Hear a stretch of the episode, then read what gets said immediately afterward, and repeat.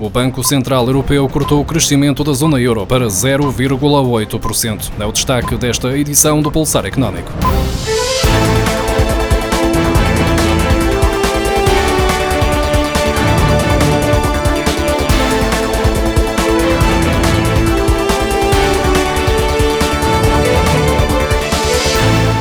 Surto de coronavírus terá um impacto significativo na economia da zona euro e levou o Banco Central Europeu a cortar novamente a projeção de crescimento económico da região para este ano. A presidente Christine Lagarde anunciou esta quinta-feira que a instituição antecipa uma expansão do produto interno bruto de apenas 0,8% este ano, menos 0,3 pontos percentuais que o esperado nas últimas estimativas em dezembro.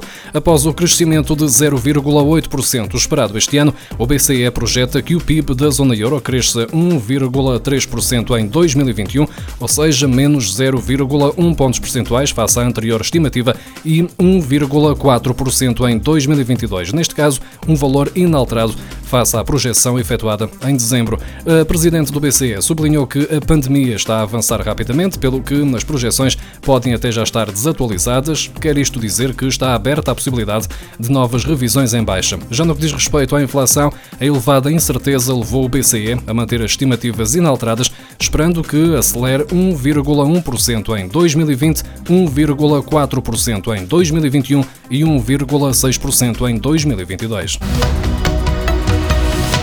As recomendações relativas ao Covid-19 já chegaram à banca. A Associação Portuguesa de Bancos recomenda que os clientes privilegiem a utilização dos canais digitais e telefónicos, evitando a deslocação às agências, de modo a conter a propagação do vírus. Além disso, a associação que representa o setor apela que sejam privilegiados os pagamentos com cartão ou através de meios digitais, evitando o contacto com dinheiro físico. O sistema bancário está a seguir as recomendações da Direção-Geral de Saúde, de modo a assegurar a continuidade da atividade bancária com toda a normalidade.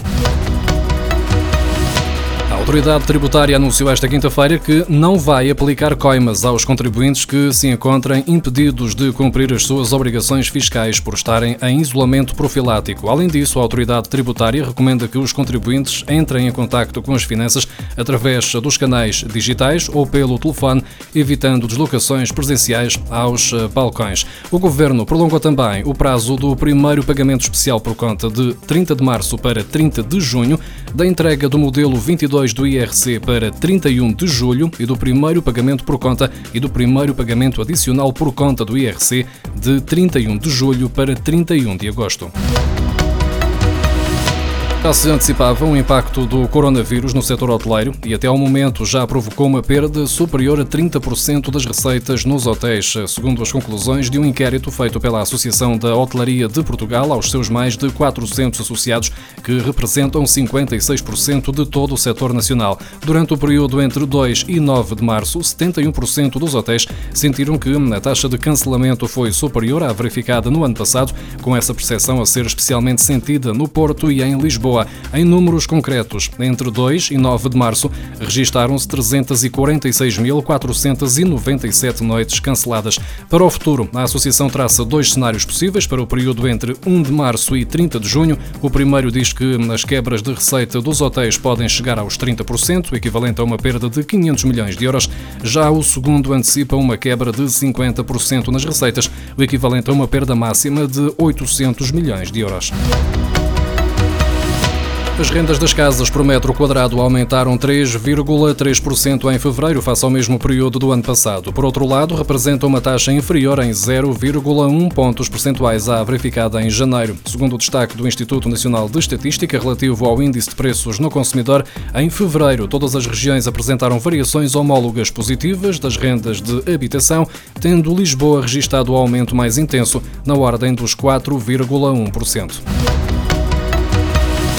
Há 29 câmaras municipais cujos centros históricos e zonas classificadas como Património Mundial pela Unesco podem ter de devolver 188 milhões de euros aos proprietários dos edifícios naquelas áreas, caso o IMI pago nos últimos quatro anos seja revisto.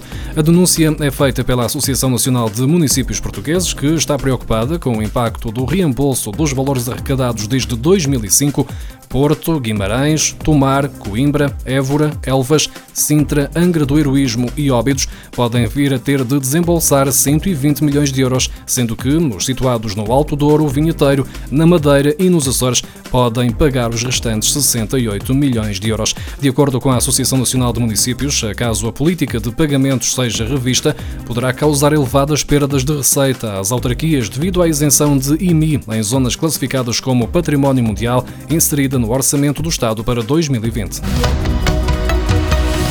O decreto-lei que adota as medidas necessárias ao cumprimento da obrigação de manter o livro de reclamações eletrónico foi publicado na terça-feira em Diário da República. As entidades fiscalizadoras vão dar um prazo de 90 dias para as empresas aderirem ao livro de reclamações eletrónico antes de instaurarem uma contraordenação, ou seja, têm até 9 de junho para o fazer. A disponibilização do livro de reclamações é obrigatório para todos os fornecedores de bens e prestadores de serviços eh, que tenham contacto com o público em geral a adesão pode ser efetuada em registro.livroreclamações.pt.